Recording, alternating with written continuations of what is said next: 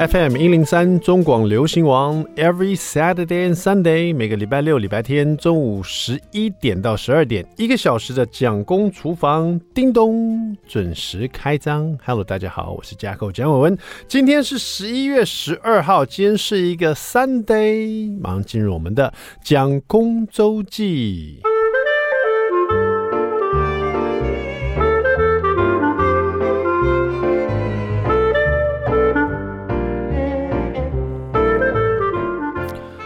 好像是有没有大概十天前吧，我参加了一场很特别的这个活动。这个活动其实我去年就参加过了，然后他们是他们的第四年了，叫做啊浪花节是浪花生活节哈，那是在竹南的。啊、一个假日之声，我我之前在去年跟大家讲过，就是我参加过他们一次的活动，我觉得真的很棒，因为那是在竹南的一个呃假日之声那个那边有个海滩嘛，然后那边的海滩非常非常干净，然后它的沙呢是比较偏比较深色的，就不是那种白沙。是比较深色的沙，但是非常干净的一个海滩，而且海滩海岸线很长，那边也有脚踏车道这样子。那重点是那边的海岸正好有一边呢、就是夕阳下来之后会非常美，那另外一边呢都是那种巨型的呃风力发电的扇哦，很大的巨型，很多个，所以就造成一个很特别的景象哦。这一面你可以看到全部都在动的风扇。然后在海上海面上面啊，另外一面就是很自然的感觉，然后整个海滩又很美很漂亮。那因为他们呃这个地方比较没有那么商业化的感觉哈，是在竹南呐、啊。然后那边正好我一个朋友他在那边经营那种啊、呃、专门做这种冲浪板冲浪冲浪板的教学哈，然后也有冲浪板的定制这样子啊、所以他们那边就呃后来。有人就是提议说这边要办一些活动啊什么的，啊、他们有了一些经费以后呢，就开始呃跟其他的一些呃，应该不能说厂商，应该其他的一些嗯、有兴趣的一些商家一起合作，然后呢就办了一个浪花生活节的这种这样的一个活动。那好像是一连都是两天哈。那去年我参加的时候，我就觉得很像。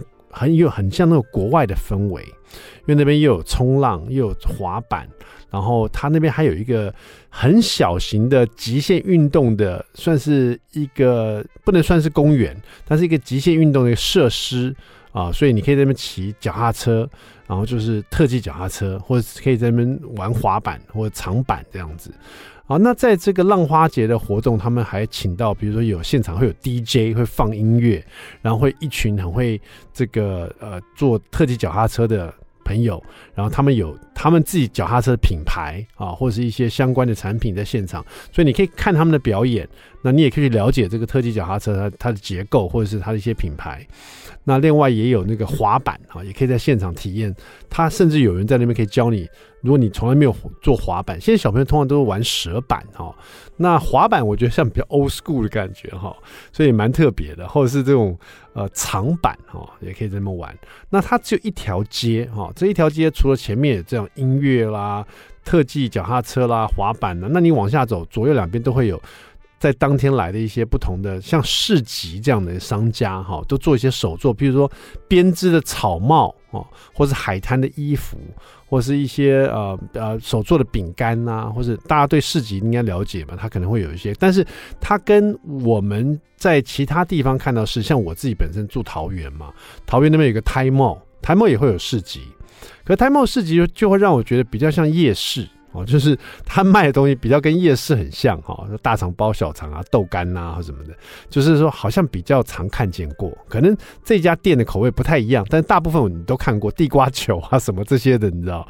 但是这个呃浪花生活节啊，他们在竹南这个呃呃办的假日之声办的这个市集，就比较别开生面。像我刚刚讲那个编草帽，就你没看过，我还问了当地，我说：“哎，你们怎么会有这个？”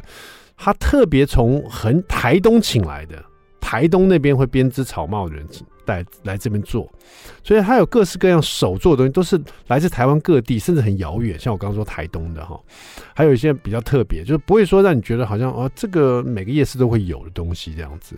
所以就那天就带着小朋友参加，因为呃，我为什么会有这个机会去参加这样的生活节，或者是我会我住桃园，怎么会对竹南的假日之声会有会有接触？也是因为他们在当天也会请一些乐团去演唱哈，甚至一些部落的小朋友会在那边演唱。那正好蒋夫人就参加了一个乐团，那这个乐团里面的团长是一个船长啊，这个船长他也很爱玩像这风筝冲浪啊，或者冲浪板啊这样的海海上的活动哈，所以说他们就呃熟悉这个地方，然后他们这个乐团常常会练团，练完团以后，哎，他们就知道有办这个浪花生活节，所以蒋夫人会在那演唱，所以那天我其实，在 Facebook 也有。PO 一点点的一些直播，可是那边的收讯很差。我就跟你讲，那边比较没有商业化，所以也没有 WiFi 啊，所以就收讯哎，没有好像没有 WiFi 啊，反正就收讯没有那么好。然后我就有点断断续续的，所以就直播来讲就有点可惜，只做了一小段。可是那天真的很热闹，现场听我带小朋友去嘛，小朋友他们去年去过一次，他们其实每年夏天呢都会说：“爸爸，我们是不是要再去那个竹南那边的海滩？那边真的很好玩哦。”然后，因为他们到那边去，觉觉得很 free，因为那边呢、的店家，那边只要有店家，譬如我朋友那个冲浪板的店，还有前面也有一个类似卖墨西哥食物，它叫 Super Duper 哈、哦，酥皮肚皮的一一家店。他们这两家店哦，都是你可以脱掉你的鞋子，就是沙滩的感觉，所以你到那边就是享受这种海的天，有没有？然后柔软的沙在你脚底下，就真的很像你。去那边去呼吸这些很爱海的人的生活，很爱海的人的空气。然后他们为什么那么爱海？他们会在这个市集展现出来。然后你到那边，你就会，你你知道，平常我们大家在都市里啊，就水泥森林里面这个忙碌惯了，你突然有一点这样的呼吸的空间，到那边去完全不一样的感受，你会觉得很像到到了异国，到了国外去，甚至他那边吃的是墨西哥食物，而且做的还很正宗啊啊！那个老板娘自己本身也是一个。这个玩风筝冲浪的高手，我到那边亲眼看到，就是我在带小朋友去海滩玩嘛，就是那边竹竹南那个海滩玩，然后呢就看到一个女生在玩风筝冲浪。大家对冲浪可能有概念，就是你冲浪，你知道在海滩上冲浪，拿个冲浪板。风筝冲浪是你还要再绑一个很大巨型的风筝在身上，那因为海边的风是很大，风筝会被吹起来，那个风筝有点像滑翔翼这样子，你知道，很大的一个风筝，有点像降落伞了。然后那个风的那个主这个力量就会把你呃带起来，所以你在冲浪板上面呢，还有一个风筝带着你滑行这样子，你可以想象那个感觉就很难。那我看到一个女生就正好在玩这个风筝冲浪，然后过一会呢，那个女生就把风筝上收一收就回来，然后就到她的那个这个墨西哥食物摊开始煮食物，开始在卖食物，所以。就是他们是一很爱海的人，他们好像就很活在当下哦。这时候风来了，我就冲浪，冲完浪全身湿哒哒，擦一擦，我就过来当老板娘，我就开始煮食物了。等一会呢，我又去冲浪。你知道，就是我像我们这种在都市里，就是生活习惯，就是什么时间要做什么事，已经习惯的人，就是你不太会说一会去冲浪，全身湿哒哒，脚底上都是沙，然后回来再去工作哦，待会又再去玩。所以他们说 work hard, play hard 嘛，工作很认真工作，玩的时候很努力的玩。如果你有机会的话，也请大家可以去这个竹南的这个呃假日之声，去那边海边走走，去看一下这些店，或是那个地方的环境，真的会让你很舒服放松的。好，稍微休息一下，待会马上回到蒋公厨房，我们来听这一首陈汉典的这个 Solo So Long，最爱推荐。I like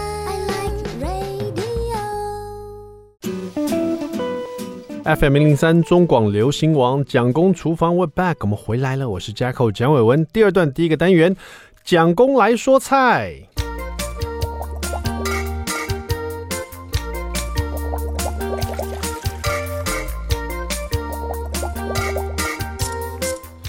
不知道大家喜不喜欢吃这个猪肝哦？我常常看到一些这个营养师在网络上会写一些文章，就说猪肝其实大家偶尔吃一吃对身体还不错，它的营养啊什么的，呃，就是里面其实营养蛮多的哈。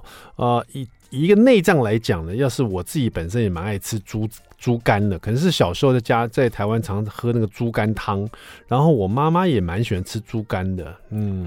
有的人就是不爱吃这道菜，可是呢，我发现猪肝不管是切薄的或者切很厚的哈，我都蛮爱吃的。尤其像那种如果天气冷，有那种麻油猪肝汤，有没有？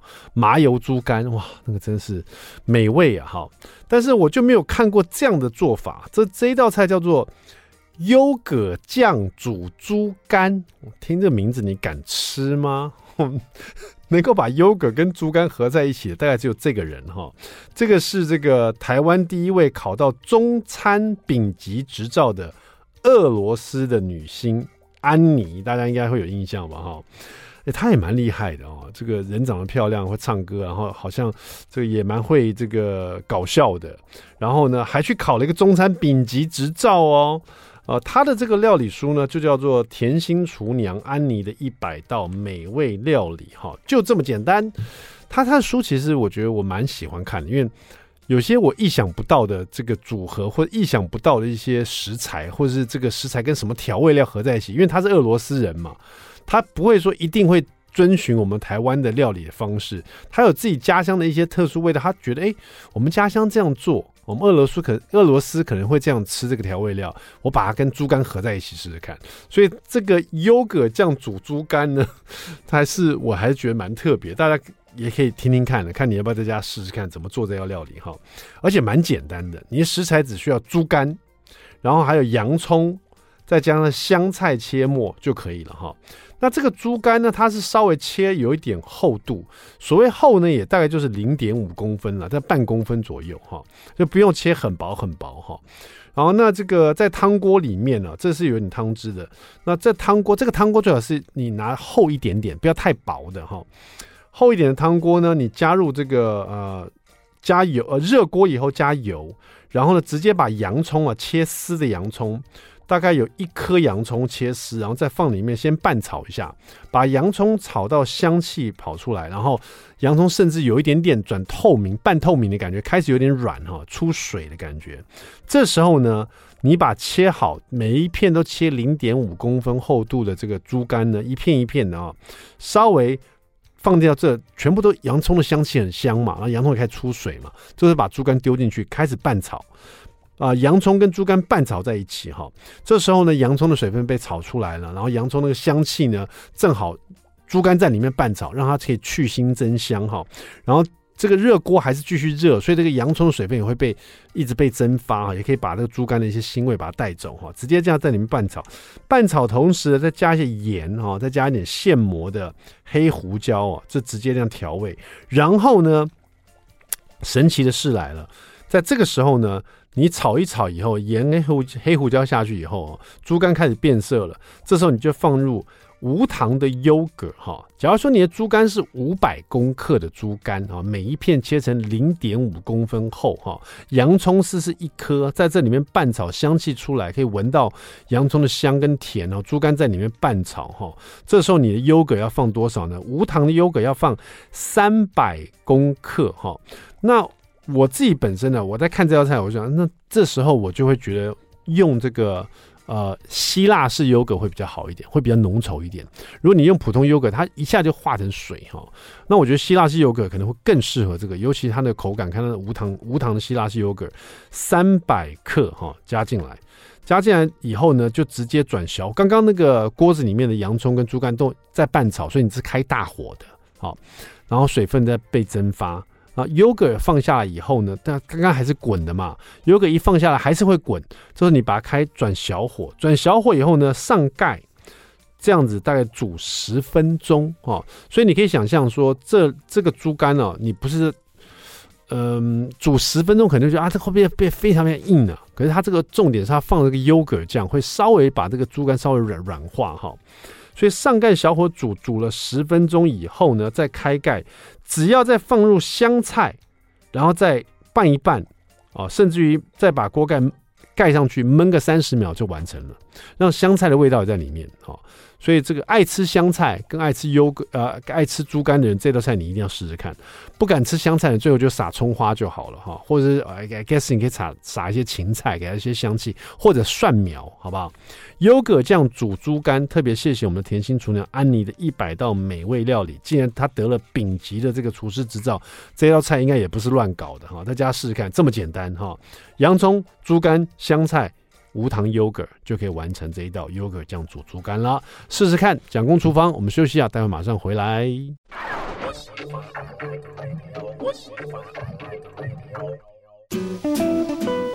FM 一零三中广流行网蒋公厨房，We're back，我们回来了。我是 Jacko 蒋伟文。今天我们这个录音间里面呢，请来两位老师哦，两位都同姓哦，都是姓黄哈。一位是黄文英老师，一位是黄慧珍老师。这两位老师呢，看得出来他们应该是应该是好朋友，因为就像两个好朋友，突然一个喜欢很爱吃，一个对。吃呢又很有兴趣哈，就一个很会煮，一个又很爱吃，那两个一拍即合哈，就是就讨论出一个很有趣的课程啊。这个课程呢已经在这个高中这边呢执行了三年了。这个高中我们待待会请他来帮我们介绍一下好了哈。那现在这个课程变成一零八课纲多元选修的一个特色课程呢，算是一个新典范了。而且我看了这本书的介绍，发现啊，我也想上这一节课。这个课真的听起来很棒。来，欢迎两位老师好吗？哎，你好，维文好，各位听众大家好，呃，我是板桥高中呃执教国文的黄文怡老师。文怡老师你好，呃，主持人啊，大、呃、听众朋友大家好，呃，我是黄慧珍，我教历史科的。是，所以我们就一听就知道慧珍老师应该是应该是很爱吃啊，但是不见得会煮，但是对吃的一些 五花八门啊，一些很特别的故事啊，就可能涉略很多哈。哎，是是是，可以这样说啦，因为其实在我学的历史专业当中，其实呃。呃，饮食文化史就是历史学的一个科目。嗯、那我自己是在就是研究所的时候，我其实我是念法律史的，嗯、但那个研究生就会因为写不出论文，就会发展出别的兴趣来，所以就开始看一些跟饮食文化史有关的书，乡野传奇。对对对，然后看着看着就就想要去吃嘛，吃着吃着就就屌屌，就变成另外一个专场了。是，那文英老师其实我看这本书里，因为待会我们来介绍一下你们的课程了。但是文怡老师你是很会煮，嗯、对不对？你很会料理，就是对煮有热情。因为呃，其实人家说你给他修的不要进厨房嘛，嗯、可是我们就是呃，偏偏就是觉得呃，这个厨房里头就是充满了很多热情投注的地方，所以呃，除了因为自己喜欢煮，然后就会想要去研究，然后就会想要说去上一些比较呃专业的课程，来增进自己这方面的能力。然后也喜欢分享，这样。两位老师的这本书我，是高中生的人文厨房哈，餐桌上的理性与感性。是的。那请问一下，因为这个课程，这个高中生的课程呢，已经进行三年，这第第三年了嘛，对，对不对？嗯。那你们的课程有一个名字，还是就是这个书名的名字？哎，就是这个书名的名字。是高中生的人文厨房，还是说是餐桌上的理性与感性？哎，我们的课正式学校的课名挂了课名叫《餐桌上的理性与感性》，因为毕竟我们要让学校说服说这个课程在干嘛，不是吃吃玩玩而已。嘿，我们是有理性的课程，然后同时像国文科要发展他们感性论述的呃说明的能力。对，所以我们叫正式课名叫《餐桌上的理性与感性》。就如果单单听这个课名呢，《餐桌上的理性与感性》呢，就感觉上我。不见得立刻就有很有兴趣的感觉，但是看了这本打开来，发现你们的，当然你们因因为要取一个这个学课课程的名字，感觉很正经的感觉哈、嗯，不能不能这个哗众取宠，毕竟你们是真的是高中老师啊，校长也要看过这课程，对不对？没错，我们这个课程名称登记来之后，学生以后申请大学，是大学教授会看到他修过这门课，他会问他你这个课在干嘛？总不能是餐桌上的吃吃喝喝嘛，对不对？不行，我们不是 打混的，对，不能打混，这个从名。就要感觉很正经的感觉。对，食物是有个专业知识的。对，来来上课可以打混，但是呢，这个课程的名字不能打混。对，所以我们其实要给学生上课，我们有一个正式的课纲，然后要讲嘛，想要说明清楚那个课程的内容，还要经过学校跟教育局的审查的。而且这本书很有趣，所以我刚才翻的时候，他立刻就已经告诉我说，他这个这本书他分的一些呃编辑方式，就是你们的课课程的内容啊，是的，比如说你们课程里面有有关于这个这本书也写到了。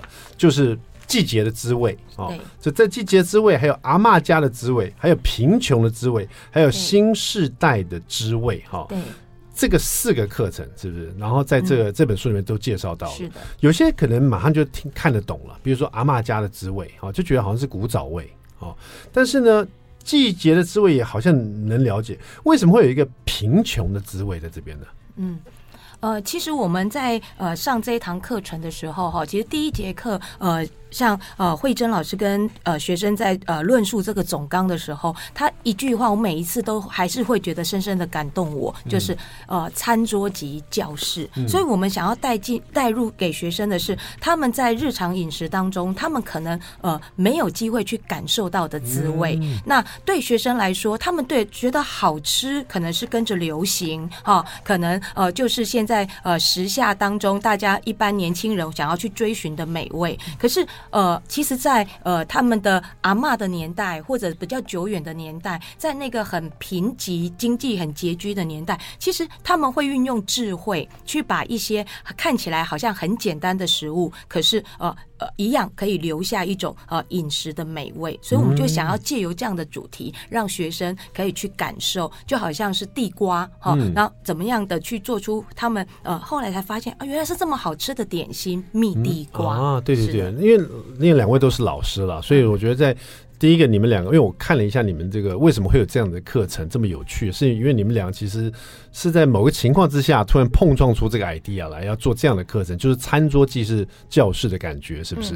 哎、嗯欸，对，其实我可以讲顺顺着刚刚那个话题哦，主持人问说为什么会有贫穷的滋味？嗯、其实我们两个很大的特色就是我们两个爱吃，常揪着一起吃，然后或者互相分享食材等等。嗯、然后我们常常有时候我们常常好吃的时候，除了那个食物本身的味道和食材好之外，其实我们常会有食物会勾起一些回忆，嗯，然后我们多着聊着聊着，还发现，其实我们两个都是阿嬷在带大的孩子，嗯，那阿嬷的那在阿嬷的那个她的时代是比较贫穷的，但他们怎么在有限的资源当中，然后做出美食来？嗯，这打破现在学生认为美食就是很贵的食物，是，其实不见得是这样的。嗯，然后怎么样？阿嬷利用季节丢西后加，然后又便宜，然后怎么样利用这个呃。好的烹饪技巧，把同样一个食材变出不同的做法，然后把它问号，然后还照顾到营养，然后把我们养大、喂养长大。所以我们还强调说，餐桌那个食物除了那个。呃，物质的本身之外，其实还有很多感情的部分在那里。是，所以我们讲贫穷的滋味，其实在讲阿嬷的那个时代，嗯、然后台湾人是怎么变成今天这个吃法。嗯、那阿嬷家的滋味，就是我们特别觉得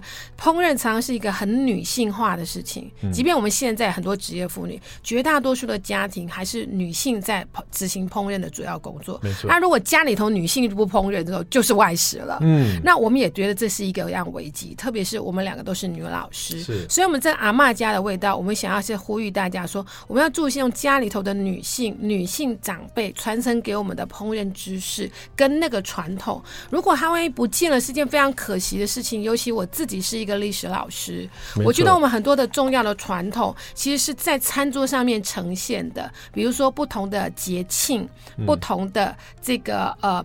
呃，比如说家里头的长辈的忌日好，纪念日，纪念日是吃什么？对，吃什么？然后清明节要吃什么？对，不同的文化，对对对。那包括现在年轻的孩子，他们现在开始玩那个最刚最刚万圣节，万圣节也是别人的文化，我们怎么移植过来？那那个里面含的意义是什么？万圣节为什么要吃南瓜派？哎，对不对？对对对。为什么那个复活节一定要找兔子，然后去找他的这个这个蛋？对对对。端午节为什么要立蛋？然后就是跟食物有关的文化实在太多。多了对啊，有些可能大家从小就听就知道啊，端午节为什么吃粽子？然后因为屈原的关系啊，可是能讲的还更多哈。那个年代、那个时代啊，为什么为什么丢粽子？丢不不为什么不丢不丢霸丸呢？对，所以 Jaco 就是好学生，马上进入到我们课程理性的那个部分，举一反三，这就是理性了哈。理理性餐桌上的理性与感性。不过我更好奇是两位。突然有这个想法，聊着聊着，吃着吃着，两个好朋友，两个好的老师，呃，自己有这样的交情，然后自己这样聊起来很开心，是在什么点突然觉得，哎，我们来做一节课好了，我们把它变成变成一个很棒的一节课，让学生们都可以，呃。边吃边感动边玩，然后让让让这个教室，让这个餐桌变成一个教室。什么时候发生？这是哪一个火花？哪一个点？待会广告回来，我们请两位老师，两位黄老师来告诉我们哈。别走开，马上回到蒋公厨房。I like FM 零零三中广流行网蒋公厨房，我们回来了。今天我们聊的是高中生的人文厨房，餐桌上的理性与感性呢。这本书呢，也是一堂课。这一堂课是有两个老师在教的，黄文怡老师跟黄慧珍老师。他们两位呢，都是这个呃板桥高中的老师哈。然后呢，这他们这堂课已经办了三年了。现在已经是一零八课当课纲多元选修特色课程了，算是一个新典范，大家觉得很有趣，而且呢，老师自己本身也很希望其他的这个高中也可以来来做这样的有趣的课程哈。我们看一下，在餐桌就是这个教室这个概念呢，呃，就这样讲的话，我就很想去，因为能吃能够学，又能够这个吃完以后带走一些知识，多棒的一个想法。两位老师是。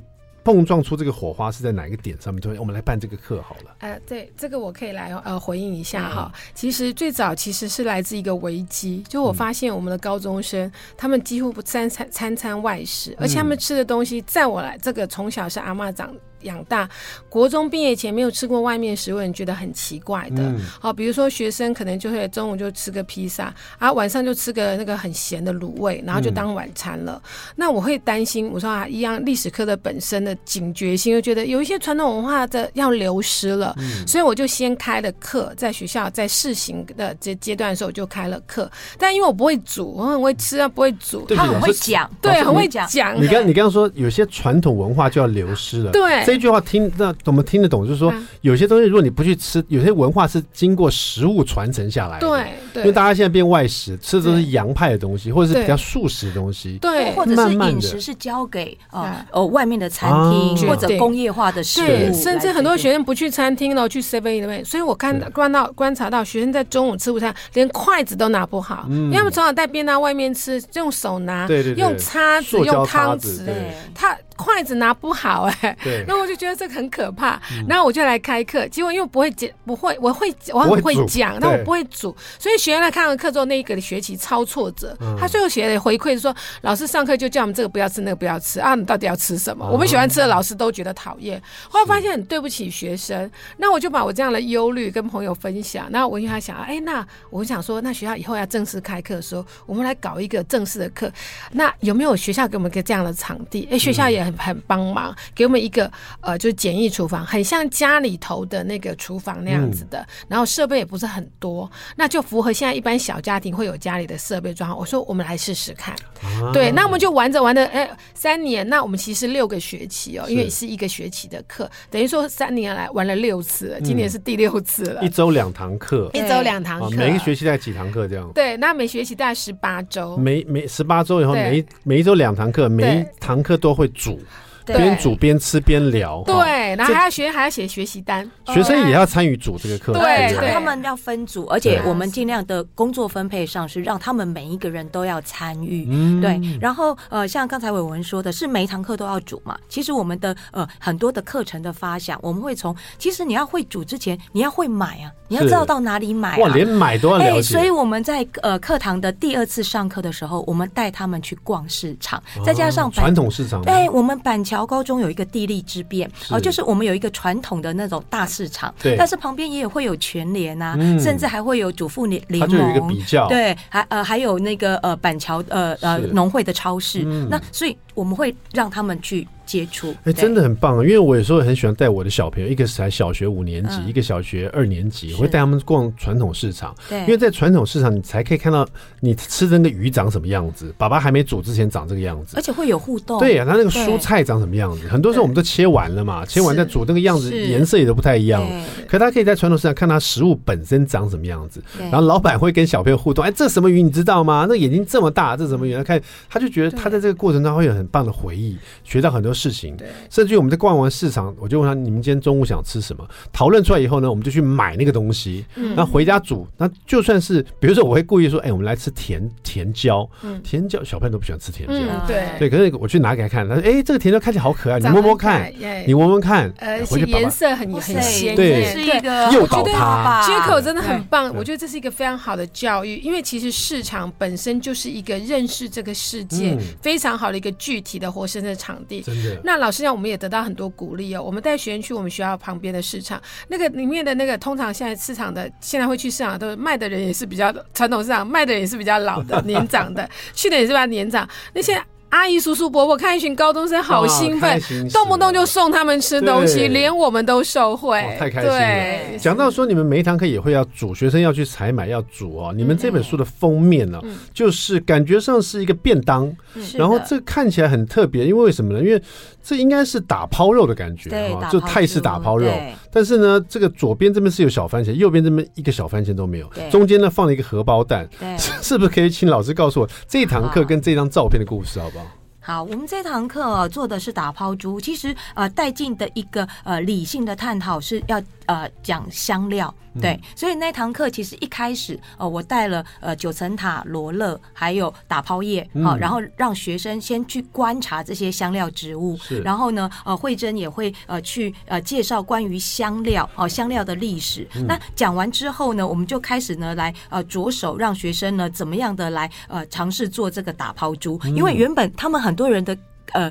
想法是觉得打抛猪不知道那是打抛叶嘛，就觉得是。把猪肉又打又抛，对对对，然后就变成了这道菜。所以那一天呢，我们就呃厨房里头走的就是那种热炒风啊。然后我也跟学生说，我们平常现在在泰式呃餐厅吃的打抛猪都会加上小番茄，可是以正统的泰国人来说，他们吃的打抛猪是没有小番茄呃，而且辣度是比较辣的啊。然后我们就让学生呢亲自的示范，就是说那我们就来做两种打抛猪。那。呃，让他们自己品尝之后，他们自己觉得，哎，哪一种味道比较好？其实我们也开始慢慢带进，他们要把自己的感觉、感官打开。哦、然后，呃，现在我们很多学生，他们没有下厨的经验，所以他们可能连煎荷包蛋都是在这个教室当中，他第一次很认真的煎出荷包蛋。啊。那因为我们的课呢，就三四节，第四节下课了，那就是中午了，所以我们常常呢会结合我们的课程的呃这道菜，我们呃那一天呢就帮他们用那个泰国的茉莉香米煮了饭啊，然后他们呃都会很习惯的，我们会要求他们要带便当来，把自己做的菜带回去，所以他们呢，哎，他们开始就慢慢有感觉了，然后的自己呢炒了两盘打抛猪，又煎了荷包蛋，所以就会自自己装饰自己的便当，好，所以我们封面的这个便当不是事先呃那个呃安排好的，就是一个很真实我们课堂的呈现，对，就是学生自己做出来的作品。那因为这边讲的是理性与感性嘛，很明显感性的包括了感官嘛，就是你把它吃进去的感觉，对，那理性的就是要探讨，因为这个打抛猪，我刚才发现你这课探讨说他乡变成故乡的滋味啊，是的。那这个主讲单就是 黄玮仪老师了，这你在他乡变故。故乡不啊，对对，慧慧珍老师在他乡变故乡这个这个这个落脉上面是怎么跟学生讲？对，所以刚刚讲到那个 Jacko 一开始就看到我们四个主题里面有一个是阿嬷家的滋味。那我刚刚讲，我们两个都是在地土生土长的，我们的阿嬷也是就是到地的台湾人。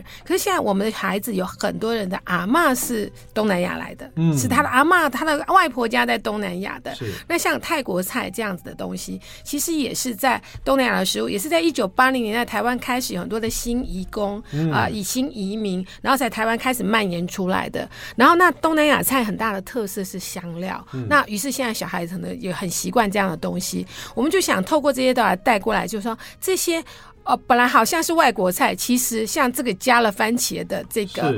这这个打抛猪其实已经变成台湾菜了，没错没错，对，是他乡变故乡了。啊、本来从泰国菜移植变成，那其实我们好多这样的菜色，那这也代表了整个台湾的文化本来就是一个多元包容，历史上以来就有非常多不同的族群在不同的时间来到了台湾，嗯、然后把台湾他乡变故乡，然后落地生根，在地形成一个在地的特色。其实这样的一个历史发展过程有非常理性的历史论述，嗯、可是其实里面包含很多。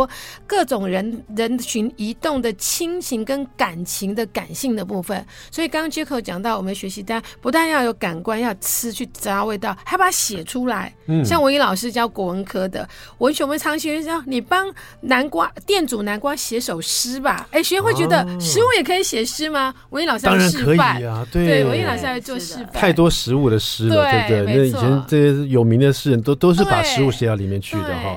好了，我们稍微休息啊。其实我们现在越来越了解餐桌上理性与感性。刚刚开始听这个词的时候，理性与感性有点冷冰冰的哈。现在听过两两位老师形容这个课程，也就对理性与感性呢都非常向往了，向往就理性去学习这个呃慧珍老师对这些食物啊，还有这个人文的部分。像我这个感性，想要真的去品尝一下自己亲手做出来的这个食物，或者是看这个呃文英老师怎么样来操作哈。好了，我们稍微休息一下，待会马上回到我们蒋公厨房，别走开。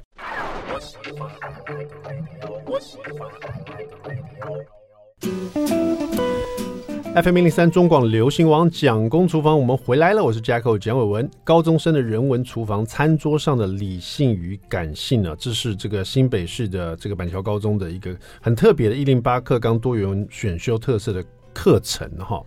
那两位老师来我们现场，黄文英老师跟黄慧珍老师哈。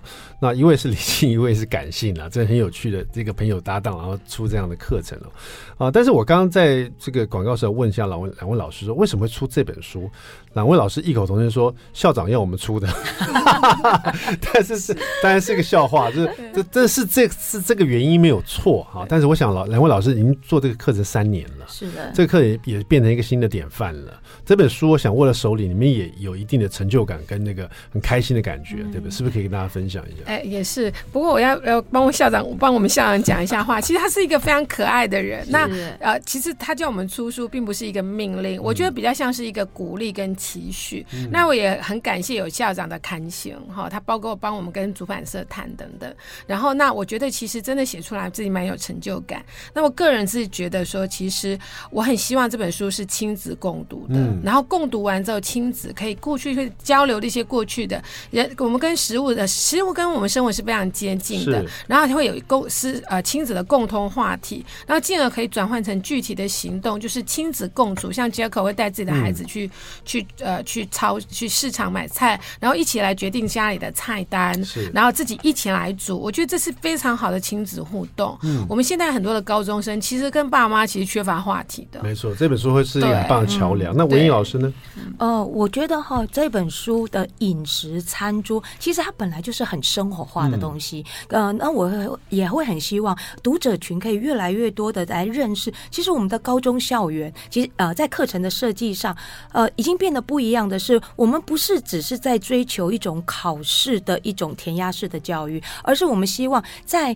呃，校园的课程当中是可以培养学生带得走的能力啊，这个可能对他的呃人生啊，长长久久的人生，尤其以饮食这种东西来说，他可以对自己哈呃增加自己的在烹饪上的技巧啊，喂饱自己，让自己可以吃得更健康更好。那当然，另外一方面，他可以去分享。啊，甚至我们常跟学生说，你们以后都是国际化的人。你以后在国外啊，再去留学，你怎么样去跟呃国外的人告诉他们说什么是台湾味？好，那这我希望呃这本书可以给大家呃多呃一些这样的启发。是，我想很多爸爸妈妈们跟这个高中生呢、看到他们课本想要跟同学们一起这个呃学习的时候，就觉得很困难嘛。高中你离你很远了嘛，我们在外面出生这么久，自己是爸爸妈妈，看到高中数学，看到高中历史，看到高中的英文，就好像已经跟太远了，而且甚至于很难教小朋友。但是这本呢，高中生的人文厨房，哈，理性与感性这本书呢，如果你说它是一本课本好了，这是一个最最最有。让亲子的关系变得很好的一本课本，而且是你每天都可以做的一件事情。因为吃嘛，谁每天不吃啊？对不对？这本书就当做你们的桥梁，在家里的有一个很棒的这个这个餐桌上的这个教室，好不好？谢谢两位老师哈，谢谢，好，谢谢。蒋公厨房，我们下次再见了，拜拜。